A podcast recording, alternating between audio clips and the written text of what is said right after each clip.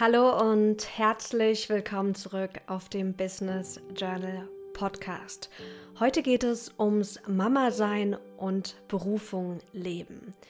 Denn mittlerweile bin ich in einem Alter, wo ich auch ab und zu mal über Kinder nachdenke. Will ich Kinder? Wie könnte ich sie mit meinem Business verbinden? Wie könnte ein Modell aussehen für mich? Und vielleicht geht es dir ähnlich. Ich habe die liebe Laila Maria Witt zu mir eingeladen. Sie ist erfolgreiche Familien-YouTuberin, Mama von vier Kindern, Designerin und vieles mehr. Und mit ihr spreche ich über die Thematik, wie wir das Kindersein mit aber auch unserem Beruf und aber auch dem Frausein verbinden können. Ich wünsche dir ganz, ganz viel Freude mit dieser Episode.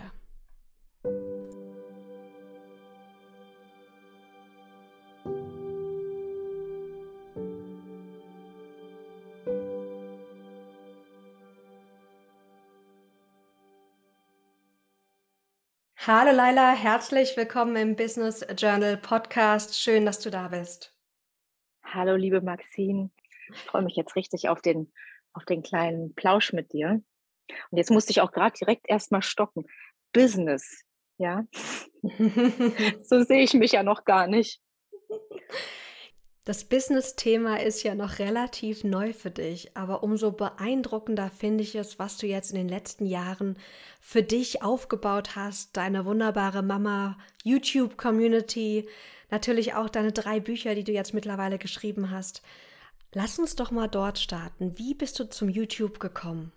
Also zu YouTube bin ich gekommen. Ich war, wie gesagt, bin sehr früh Mama oder bin in meinem Bekannten- und Freundeskreis. Ich war die erste, die Mama geworden ist vor 16 Jahren oder ja, 16,5 Jahren. Und damals gab es ja noch kein Instagram, noch kein Facebook, kein YouTube, keine sozialen Netzwerke. Bücher hat man sich in der Bücherei geholt, ja. Und es gab nicht so diese Anlaufstellen, diese Idole für oder diese Vorbilder. Und ich habe mich damals so alleine gefühlt. Und ähm, bin dann ja diesen Weg gegangen, Mama werden. Und ein, zwei Jahre später sind dann meine Freundinnen das erste Mal Mama geworden oder die Freundinnen der Freundinnen. Und die haben alle Rat bei mir gesucht. Weil, wie gesagt, es gab ja nirgendwo eine, ähm, ein Mama-Vorbild. Auch mein erstes Baby, das ich auf dem Arm hatte, das war mein eigenes. Ja. Mhm. Und dann habe ich angefangen, meine Freundinnen zu beraten. Und ich hatte ja dann schon Erfahrung und dann die Freundin der Freundinnen und die Freundin der Freundin der Freundinnen. Und es wurden immer mehr junge Mamas, die sich mir einfach, die einfach mal ein paar Unterstützungsgriffe beim Tragetuchbinden, beim Stillen, beim, wie, wie, wie macht man eine Windel an? Das sind so Sachen, das, was wir heute alles uns so schön auf YouTube oder in den ganzen kleinen, kurzen Videos anschauen können, das gab es ja früher alles nicht. Mhm. Und so bin ich eigentlich in diese Mama-Beratung reingewachsen. Und das ist dann immer mehr geworden. Und als ich dann vor vier, ein, vier Jahren oder viereinhalb Jahren äh, mit meinem vierten Kind schwanger geworden bin, hat es mich schon gewundert, dass in all den Jahren sich die Fragen gar nicht verändert haben. Auch die Themen, die uns Mamas beschäftigen und auch mich mit jeder Schwangerschaft, das waren immer die ähnlichen Themen. Und daraufhin habe ich dann gesagt, komm, ähm, ich bin jetzt eh zu Hause, äh, ich bin schwanger, ich mache daraus jetzt YouTube-Videos. Ich lade jede Woche zwei Videos hoch und erzähle einfach, was mit mir passiert und beantworte all die Fragen, die ich sowieso den ganzen Tag beantworte auf YouTube. Super spannend. Und wie du auch sagst, du bist hineingewachsen. Also es ist auch so schön zu hören, dass unsere Berufung uns auch finden kann durch Erfahrungen, die wir machen, dass dann einfach Menschen auf uns auch zukommen und wie das dann auch wachsen kann zu jetzt deinem ja Imperium und deinen Büchern und allem. Also total schön zu sehen. Ja, tatsächlich. Also Imperium ist jetzt ein sehr großer Begriff. Aber tatsächlich, wir sind sehr viele Mamas in der Community und wir sind eng miteinander verbunden und zusammengeschweißt und die sind so, wir sind so kontinuierlich zusammengewachsen.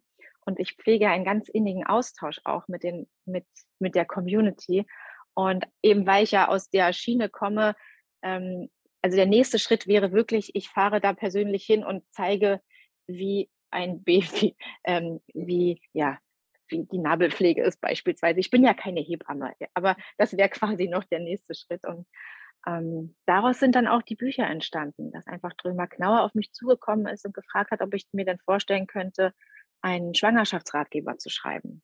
Das war für mhm. mich auch Neuland, ein Buch zu schreiben. Also da habe ich ganz viel Respekt vor gehabt und habe auch wirklich lange gebraucht. Also ich musste mich da richtig einarbeiten in das Thema zu schreiben. Aber es hat mir viel Freude gemacht. So viel Freude, dass ich mir dann auch gleich zugetraut habe, ähm, das zweite Buch zu schreiben und letztendlich ähm, auch das dritte Buch. Ja. Und das ist auch aus diesem, aus diesem ähm, Mama-YouTube-Kanal entstanden. Super schön und nochmal herzlichen Glückwunsch auch. Happiness House gemacht. Dein drittes Buch ist ja gerade erst erschienen. Ich habe es vor mir liegen, ich habe schon reinlesen dürfen. Ähm, Hast du reingelesen? Natürlich habe ich reingelesen. Ach, wie schön. Super schön geworden. Also wollen wir auch nachher nochmal ähm, tiefer eintauchen in das Buch. Aber welche große Frage ich gerade so ganz präsent habe, ist, du bist vierfache Mama. Und dann sagst du, oh, ich habe so viel Raum, ich mache jetzt noch mal zweimal die Woche YouTube-Videos und dann schreibe ich auch noch ein Buch. Bist du mega organisiert oder wie schaffst du das alles? Weil für mich wirkt es viel. Ja, also ich bin auf der einen Seite bin ich natürlich gut organisiert. Auf der anderen Seite sind meine Kinder weit auseinander, alle vier Jahre. Mhm. Das heißt, ganz oft entsteht ein Bild im Kopf, Vierfachmutter und ohne dass wir da weiter darüber nachdenken, haben wir ein Bild im Kopf von einer Frau, die vier kleine Kinder hat. Und mit vier kleinen Kindern würde ich auch gar nichts anderes schaffen. Ähm, das wäre eine ganz, ganz große Herausforderung. Und ich ziehe wirklich meinen Hut vor allen ähm, Mamas oder Eltern, die viele Kinder in jungen Jahren parallel haben. Bei mir ist es so, mein 16-Jähriger, also, ja, also liebe Maxine, wie warst du mit 16? Du warst nicht, nicht das klassische Kind. Du, du warst nicht, auf jeden Fall hast du nicht mehr in die Kategorie gezählt, die Mama muss sich organisieren, wie soll sie ihren Kindern, wie soll sie das alles hinkriegen? Ja. Da muss ja niemand mehr zur Kita gebracht werden, der 16-Jährige nicht. Dann die zwei Mädchen sind zwölf und acht. Die sind auch ähm, tagsüber aus dem Haus und der Kleine ist auch in der Kita mit seinen vier Jahren oder dreieinhalb Jahren. Und so bleibt schon Tageszeit für Projekte, für Herzensangelegenheiten, für Arbeit, zum Arbeiten. Und mit dem, mit dem, als ich mit dem vierten Kind dann oder mit der Schwangerschaft mit dem YouTube-Kanal angefangen habe, war ich ja auch mit einem vier, acht und zwölfjährigen, die tagsüber einfach in der Schule und im Kindergarten sind. Mhm. Ja, das heißt, du hattest auch die Zeit dafür. Natürlich dann nur, bis dann wahrscheinlich dein Kleinstes da war. Und dann war es wahrscheinlich auch wieder ein bisschen schwieriger, oder? Naja, ich habe mir die Zeit einfach so eingeteilt. Ich habe ähm, mir fest, eine feste Struktur gedreht, wenn die Kinder aus dem Haus waren. Und machen wir uns nichts vor. Ein Tag, der hat schon, also zwischen, ich sag mal, 9 und 15 Uhr, da kann schon auch einiges geschafft werden. Mhm. Und geschrieben habe ich ganz gerne eher abends, wenn die Kinder im Bett sind. Und ja, so schaffe ich mir die Zeitinseln. Hm.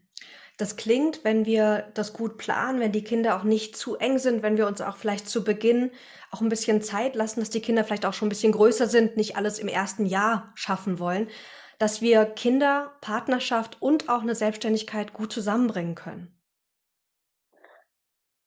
Ja, also ist ja auch die Frage, was, was willst du? Was, was, mhm. was wollen wir?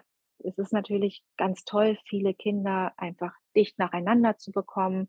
Und es ist dann ganz oft so, dass Frauen dann auch ähm, äh, fünf, sechs Jahre einfach aus dem Berufsleben zurücktreten und sich um die kleinen Kinder kümmern oder auch in, mit Hilfe mit dem Partner. Viele Männer machen ja auch Elternzeit. Oder das Alternativkonzept ist einfach, ähm, Abstände zwischen den Kindern zu bekommen. Ich kann jetzt auch gar nicht sagen, was, was besser oder was schlechter ist. Mhm. Ähm, ich bin ja eigentlich, bin ich ja, ähm, habe ich eine Schauspielausbildung und ich hatte eigentlich immer den Traum, als Schauspielerin Fuß zu fassen. Und da waren jetzt diese Abstände von vier Jahren nicht ganz optimal für, für dieses Konstrukt, äh, in einem Beruf wirklich Karriere zu machen. Weil letztendlich, ich bin jetzt, ich werde nächste Woche 40 und habe ich die letzten 20 Jahre ja keine Karriere gemacht, mhm. sondern ich war wirklich mit jedem Kind, ich war immer schwanger zu Hause, ich war mit mindestens eineinhalb Jahre zu Hause mit den Kleinen immer und habe dann wieder ein bisschen angefangen zu arbeiten, bin dann auch wieder schwanger geworden. Also das ist schon eine Achterbahn. Und wenn jetzt die Frage konkret lautet, schaffen wir alles miteinander zu verbinden? Ich bin mir nicht sicher, ob wir alles wirklich direkt gleichzeitig verbinden können und wollen. Also mhm. wenn, wenn du dir jetzt vorstellst, du hast ein Kind, das ist vier, eins ist drei, eins ist zwei, eins ist eins und du möchtest jetzt nebenbei Vollzeit etwas arbeiten. Es könnte wirklich schwer werden, glaube ich. Mhm. Da habe ich auch keine Erfahrung zu. Ich habe ja immer mit diesen größeren Abständen mich wieder beruflich orientiert. Mhm. Und letztendlich, wenn wir den Kreis schließen wollen, bin ich ja mit 40 auch, ich kann ja nicht auf eine 20-jährige Karriere zurückblicken. Nee. Wenn ich mich jetzt vergleiche mit denen, mit, mit Freundinnen, mit denen ich seit 20 Jahren befreundet bin, ähm, ja, eine leitet, ähm, leitet ein Klinikum, die hat ihre Kinder halt mit 38 und 39 bekommen. Die hat wirklich 18 Jahre, äh, die hat Medizin studiert und sich dann im Krankenhaus hochgearbeitet und leitet jetzt eine Abteilung im Klinikum und hat dann ihre Kinder bekommen. Also Ne? Mhm. Ich glaube, ich weiß nicht, ob, ihr, ob sie in ihrem Berufsleben da stehen könnte, wenn sie alle zwei, drei Jahre eine Babypause gemacht hätte. Hm, Und da könnte sich aber wirklich, da könnte sich total gerne, hm, also da bauen, bilden sich ja auch neue Möglichkeiten für Frauen. Ich finde aber trotzdem sind die Möglichkeiten insofern begrenzt, als dass ja auch der Karrierewunsch in den ersten Monaten mit neugeborenem Baby ja in den Hintergrund rückt. Ja. Also die Pause, die ist auf jeden Fall da bei jeder Frau und es ist ja auch die schönste Pause der Welt. Ob die jetzt zwei Jahre geht, anderthalb Jahre, ein Jahr, ein halbes Jahr, das ist ja dann ganz individuell zu gestalten. Aber aus dem Berufsleben vorübergehend aussteigen nach einer Entbindung, da, da fällt mir spontan keine, also keine andere Option zu ein. Also auch keine, die wahrscheinlich uns glücklich machen würde. Ja, und es ist so wichtig zu wissen, dass wir einfach diese Pause brauchen. Unser Baby das natürlich auch braucht, dass wir da einfach eine realistische Vorstellung haben. Und was ich jetzt auch schön finde zu hören, einfach zu sehen, es gibt unterschiedliche Modelle, ähm, die einfach mit dem übereinstimmen dürfen, wie du gerne leben und arbeiten möchtest. Also ich zum Beispiel, ich kann mir gar nicht vorstellen, viele Kinder zu haben. Ich habe so die Idee, so ein Kind zu haben, weil ich auch Einzelkind bin. Ähm, und irgendwie finde ich die Idee von einem Kind super schön für mich. Und mhm. da ist natürlich auch nochmal was anderes, wie als hätte ich jetzt den Wunsch, irgendwie vier Kinder auch zu haben und aber die ganze Zeit auch noch mein Business aufzubauen. Das würde wahrscheinlich dann gar nicht so gut funktionieren. Also auch nochmal wertvoll. Vielen Dank, dass du das geteilt hast. Ähm, ja. im, Im Buch sprichst du ja auch über diesen Spagat zwischen Business und Familie oder anderen Verpflichtungen und der eigenen Familie und diese Schuldgefühle, die wir spüren können, es keinem gerecht machen zu können. Und ich glaube, das erleben viele. Die, die vielleicht jetzt Kinder haben, aber auch die, die vielleicht keine Kinder haben, die vielleicht einen Partner haben und einen Beruf, ein eigenes Business, was auch sehr viel Zeit einfach in Anspruch nimmt. Welche Prinzipien oder Werkzeuge helfen dir im Alltag, diesen Spagat zu meistern? Naja, dieses Thema Schuldgefühle, das ist total faszinierend. Ähm, die werden einem, also quasi im Kreissaal schon mitgegeben. Also du findest dein Kind und dann kommt da so eine Portion Schuldgefühle gleich mit dazu und das geht bei den, das hat erstmal gar nichts mit dem Beruf zu tun, ja. Da mhm. reicht schon, wenn man irgendwie in der, in der Kita zehn Minuten zu spät das Kind holt oder in der Schule, weiß ich nicht, vergessen hat, die Muffins zu, mitzubringen oder irgendwie, also es, es finden dieses Gefühl, nicht alles nicht gut genug zu machen für seine Kinder. Das ist irgendwie in uns drin und das ist auch eine, also, und ich fand immer ganz schön zu erkennen, das geht uns allen so, wir haben irgendwie so ein, so ein komisches, schlechtes Gewissen, auch gerade wenn wir uns vielleicht mal Zeit für uns nehmen. Und auch wenn es dem Kind dann gut geht, ja, ist beispielsweise mit der Oma, wir nehmen uns Zeit für uns selber und dann ist erstmal so die Rechtfertigung, ja. Und ich fand immer ganz schön zu erkennen, dass äh, diese Schuldgefühle wahrscheinlich ein Urmotor in uns sind, damit wir eben alles so richtig gut bestmöglich machen. Das ist wahrscheinlich einfach vielleicht genetisch. Und wenn ich das dann daraufhin auflösen kann, dass ich sage, okay, die Schuldgefühle, ähm, die muss ich jetzt nicht so an mich rankommen lassen. Es ist okay, wenn ich mal zehn Minuten zu spät in der Kita bin. Es ist okay, wenn ich meiner Mama mein Kind gebe und zehn Minuten Zeit oder hey, zwei Stunden Zeit für mich habe, ja. Ich will sie auch gar nicht auf, auf ähm, ich will auch gar nicht die Me-Time jetzt so kleinreden hier. Ähm, was natürlich noch für Schuldgefühle zusätzlich dann sorgen kann, ist natürlich eine Doppelbelastung durch ähm, oder drei, also viele Frauen Dreifachbelastung, Vierfachbelastung, Haushalt, Karriere, ähm, Kinder, andere private Verpflichtungen. Da kommt ja mal ganz schnell ganz viel zusammen. Und dann dieser Überanspruch. Ich möchte für alle meine Freunde immer da sein. Ich darf nicht absagen, wenn jemand Geburtstag hat. Ich darf nicht absagen, wenn jemand umzieht, zum Umzugkarton packen, obwohl ich vielleicht gerade ein Kind zu Hause habe. Dann dieser Überanspruch, immer perfekt da zu sein fürs Kind. Mhm. Das möchte ich auch mal was nochmal zu sagen gleich. Ähm, dieser Überanspruch im Büro, vielleicht die erste zu sein, die kommt und die letzte zu sein, zu geht, die geht, ja, da ist ja auch ganz oft so, ähm, versucht man ja auch da noch zu brillieren und das wird dann auch alles zu viel. Ja, da, und, und gerade wenn wir jetzt diesen Punkt uns anschauen, immer fürs Kind da sein zu müssen. Wenn wir einfach mal in der Geschichte zurückgehen, dann ist es ja schon so, dass früher die Frauen ähm, ja, ähm, also für das, wenn wir jetzt in die Steinzeit gehen, ja, die mhm. jungen, kräftigen Frauen mussten ja mitarbeiten, mit anpacken. Und die älteren Frauen, die ja nicht mehr in der Lage waren, körperlich richtig, äh, weiß ich nicht, zu sammeln und, und ähm, sich um diese ganzen körperlichen ähm, Dinge zu kümmern, die haben natürlich auf die Kinder aufgepasst. Und das Prinzip oder auch, äh, also müssen wir gar nicht so weit zurückgehen, einfach das Prinzip, dass die ältere Generation, die körperlich nicht mehr in der Kraft ist, die Babys hütet und die jungen, starken, kräftigen Frauen, Mütter wieder arbeiten gehen. Und wenn wir das mal einfach, wir leben ja heute nicht mehr in Mehrgenerationenfamilien, aber wenn wir das nochmal annehmen und sagen, das ist total normal, dass ich als Frau auch andere Dinge tue, als mich immer nur um meine Kinder zu kümmern. Ja. Super schönes Reframing, was uns Aber wirklich weißt du was? Das mhm. denkt wahrscheinlich auch keiner. Das, hat, das habe ich jetzt einfach so erzählt, obwohl es wahrscheinlich gar keiner denkt. Wahrscheinlich, doch, oder? Doch, ich erlebte schon so dieses Gefühl, ich sollte immer für meine Kinder da sein. Meine Kinder kommen an erster Stelle und irgendwo viel weiter unten komme ich dann, dass ich dafür sorge, dass es mir gut geht. Und ich glaube, deswegen erlebe ich auch viele Bekannte oder auch Klienten von mir, die, die das wirklich sehr herausfordernd finden, ähm, ein Kind zu haben und auch zu arbeiten und irgendwie selbst auch nicht da sich selbst zu verlieren als, als Frau auch. Hm. Hm. Super spannend, ja. Ja, also, ich, also mir hilft immer gut weiter, ähm, also früh aufzustehen. Das ist mhm. anfangs ist das eine Hürde, dieses frühe Aufstehen. Aber vor den Kindern aufzustehen, das geht natürlich auch nicht unbedingt mit einem kleinen Baby, das gerade noch ähm, dann mit dir eh wach ist, wenn du aufstehst. Aber sobald die Kinder ein bisschen mit zwei Jahren oder jedes Kind hat ja auch einen anderen Schlafrhythmus, aber sobald es sich so rauskristallisiert, dass die eben, dann weiß ich nicht, auch bis 6.30, 7 schlafen, einfach zu sagen, komm, ich stehe um fünf auf und ich bin die anderthalb, zwei Stunden bin ich für mich da.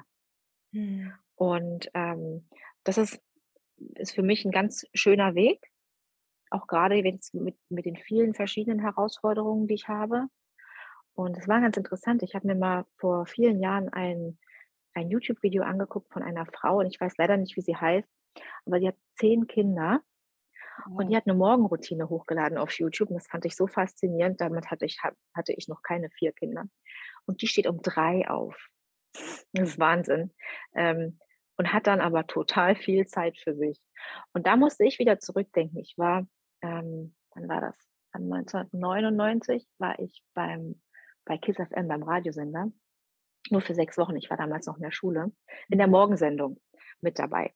Und da musste ich immer um 4.30 Uhr dort sein im Sender. Und um, um, um, um 4.30 Uhr dort zu sein, musste ich auch zwischen 2.30 Uhr und 3 Uhr morgens aufstehen wir reden jetzt über ganz doofe Zeiten einfach. Ja. Aber ich weiß, das, ist, klingt total unglaublich, das ist total äh, eine schräge Zeit. Aber mein Körper hatte sich irgendwann daran gewöhnt, hm. Und dann war es in Ordnung. Und wenn ich jetzt sage, das ist mit dem 5 Uhr morgens, ja, da sind wir von 3 Uhr weit entfernt.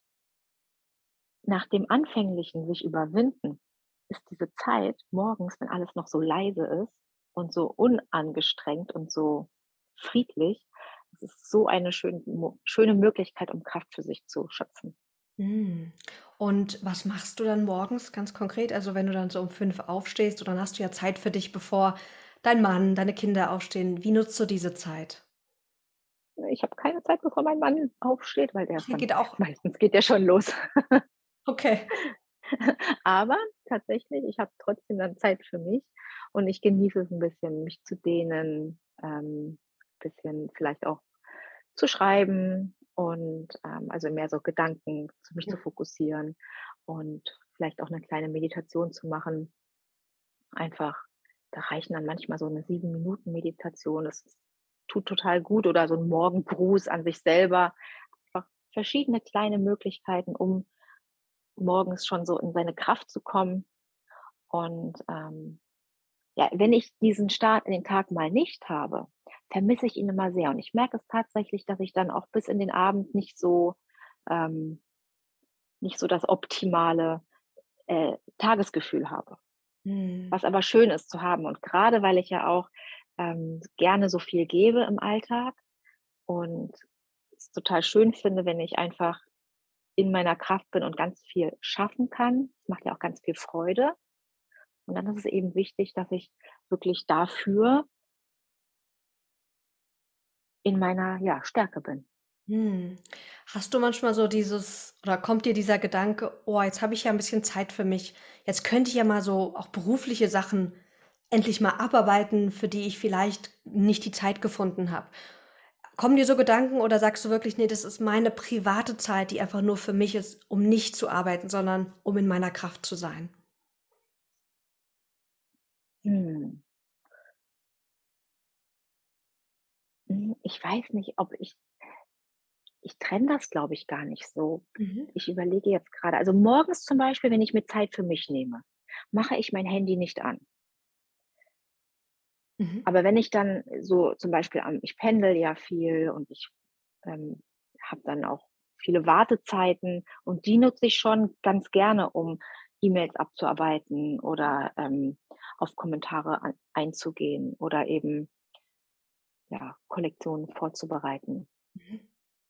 Und dann ist es auch so, dass tatsächlich, ich arbeite ja im kreativen Bereich und das ist ja auch jetzt nicht bei jedem vielleicht, der zuhört, gerade der Fall, aber der, im kreativen Bereich zu arbeiten, also Schnitte zu entwerfen, Farben auszuwählen, zu schauen, wie passt alles zusammen, das ist ja auch eine Sache, also die macht mir einfach so viel Spaß, dass es für mich auch mir Kraft gibt. Mhm. Mhm. Super spannend. Und du hast gerade schon angesprochen, dass du auch ab und zu mal für dich schreibst. Und Journaling ist ja auch ein, ein großes Thema hier auf dem Business Journal Podcast. Ähm, wie reflektierst und schreibst du denn für dich, wenn du Journaling als Tool für dich nutzt? Hm, ist das ein festgelegter Begriff? Wie machst du das denn?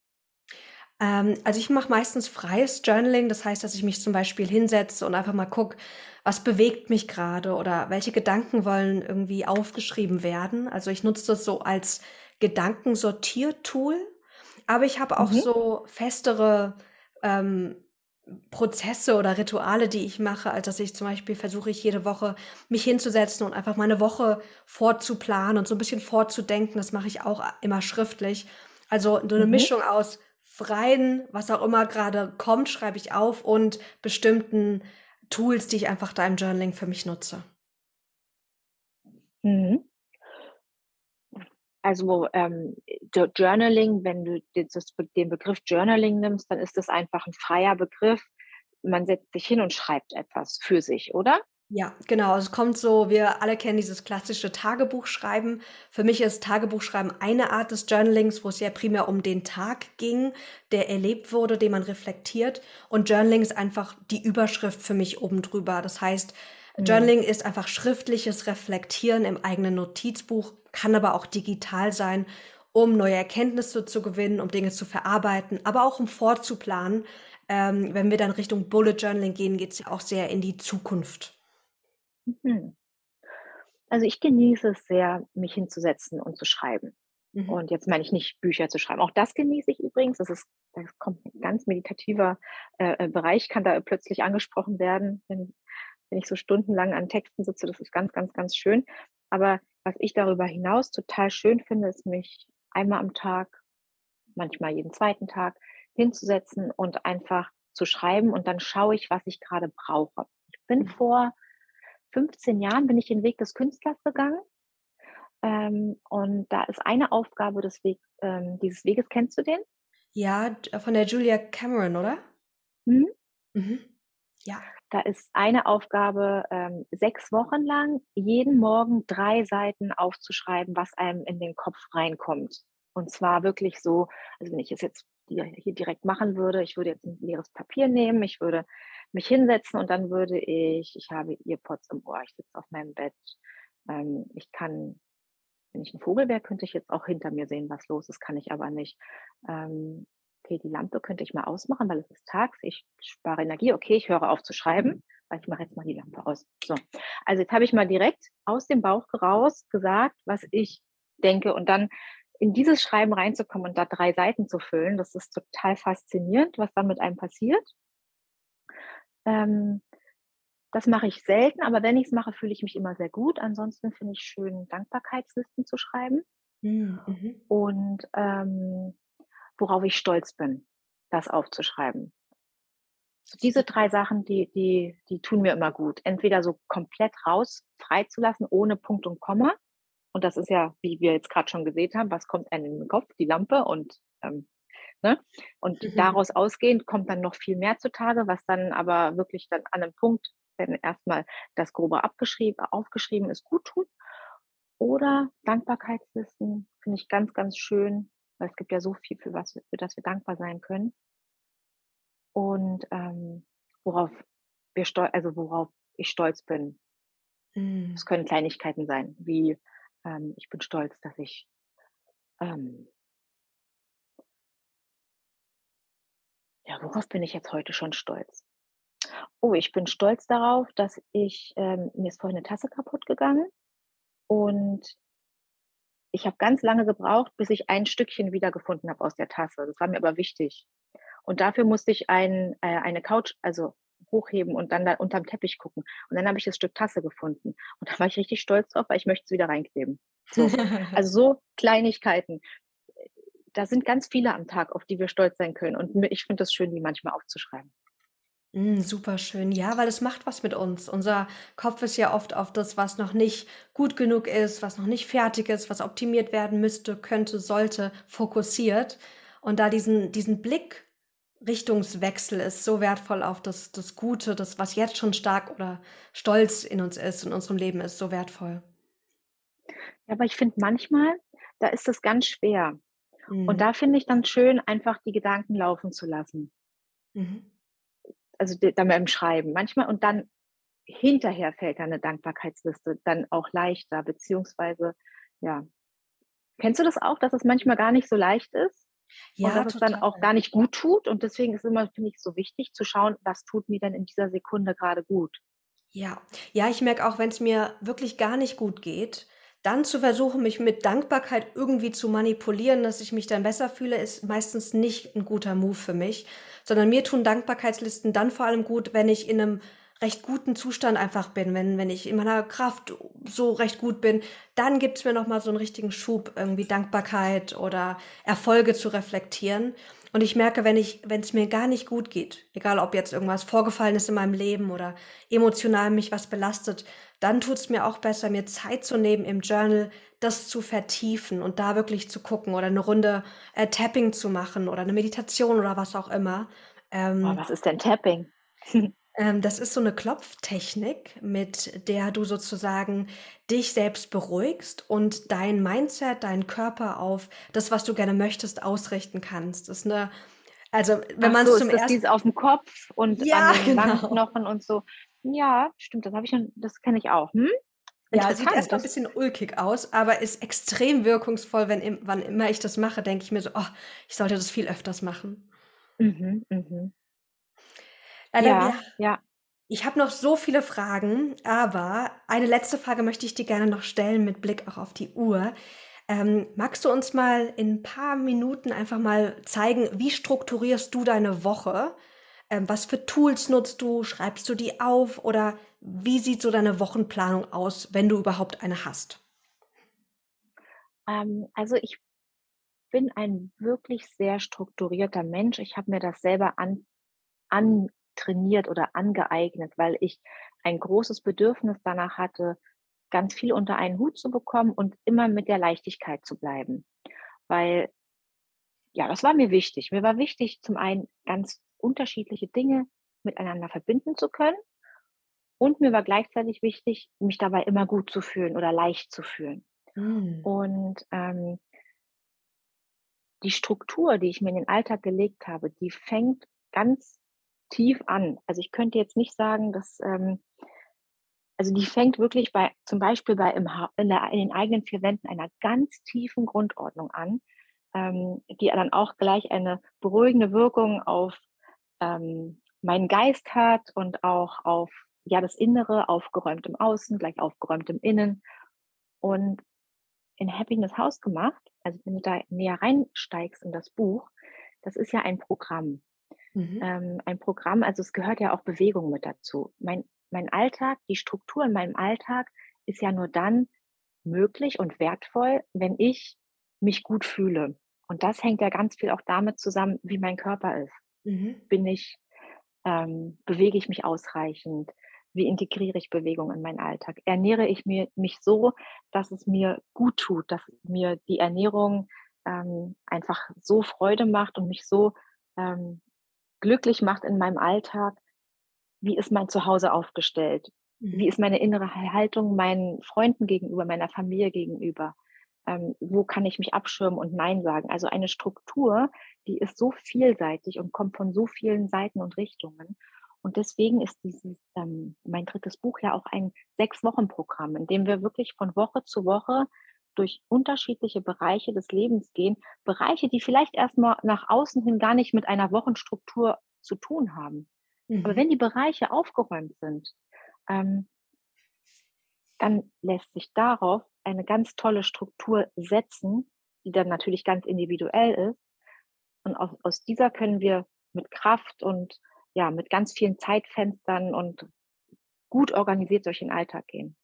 Mm, super schön, ja. Und das Buch führt dich. Also ich freue mich, wenn ich freue mich, wenn du es, wenn du es liest. Du bist zwar äh, keine Mama, also ich habe natürlich mich mehr an die Mamas gerichtet.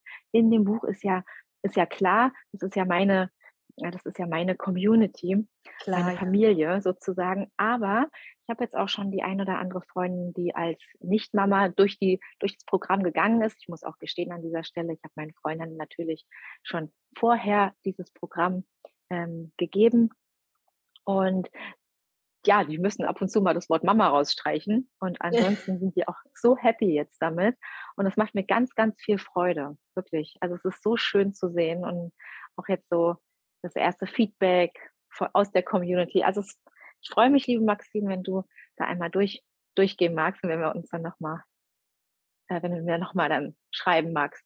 Super. Wie du es findest und wie es dich abgeholt hat. Ja, super gern. Also ich habe auch schon in ganz viele Punkte reingelesen. Es startet ja mit Teil 1, beweg dich, mit Ernährung, mit, mit Haltung und Auftreten. Dann geht's ja ums, ums Alltag managen und da habe ich auch ganz viel für mich mitgenommen. Ähm, mit der Morgenroutine habe ich noch so ein paar Probleme, muss ich nochmal überlegen, weil ich bin so, ich stehe auf um acht, halb neun und dann habe ich kurz Zeit für mich und dann fange ich an zu arbeiten. Also da will ich mal gucken, ob ich vielleicht da noch was drehe. Ja. Also super. Aber weißt du, ich habe dieses frühe Aufstehen ist ja auch nur nötig, hm. wenn du schon früh Verpflichtungen hast. Meine Verpflichtungen gehen um 6 Uhr los, weil alle Kinder was essen wollen. Ich muss so früh aufstehen. Das musst du gar nicht. Also ja. die Morgenroutine kannst du dir auch schön zurechtlegen. Wichtig ist nur, dass du die Zeitinseln für dich hast, um mit Kraft in den Tag zu starten. Und wenn das bei dir 7.30 Uhr ist, ist das doch wunderbar. Ja, es geht ja nicht darum, früh aufzustehen, es geht darum, so aufzustehen, dass du in deine Kraft kommen kannst und den besten Tag, der dir, der dir zustehen kann, leben darfst. Ja, total. Laila, es war so schön, dich hier im Podcast zu haben. Ich könnte noch stundenlang mit dir weitersprechen. Aber alle, die auch mehr äh, über dich hören wollen, die einfach mehr in das Thema eintauchen wollten, sollten sich Happiness Hausgemacht jetzt kaufen, wie du die Mama wirst, die du schon immer sein wolltest. Ich freue mich sehr, noch weiterlesen zu dürfen. Und erstmal ein ganz großes Dankeschön an dieser Stelle an dich für deinen Impuls und ja, deine wertvolle Arbeit auch für alle Mamas und Familien da draußen. Vielen Dank, Maxine. Es war schön, mit dir zu sprechen. Bis ganz bald, Laila, und vielen, vielen Bis Dank dann. an dich fürs Zuhören. Ciao.